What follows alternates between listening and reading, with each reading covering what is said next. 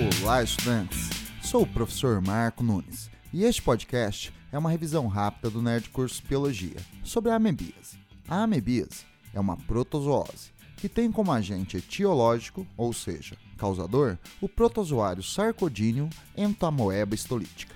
Ele é um parasita monogenético, pois completa seu ciclo de vida em um tipo de hospedeiro, que pode ser o homem.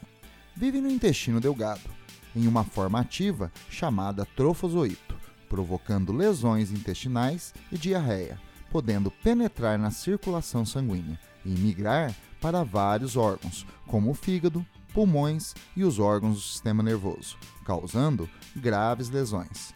No intestino delgado, a ameba é conduzida em direção ao intestino grosso e, na eminência de ser eliminada do corpo humano com as fezes, se insista ou seja, produz um envoltório protetor capaz de protegê-la das condições ambientais externas desfavoráveis.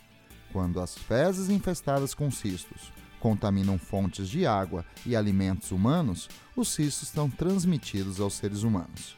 A transmissão também pode ocorrer durante certas práticas sexuais, como o sexo oral depois do anal.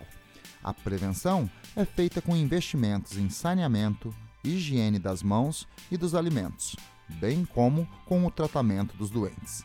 Bom, é isto aí. Continue firme nas revisões do Nerd Curso Biologia e bom estudo!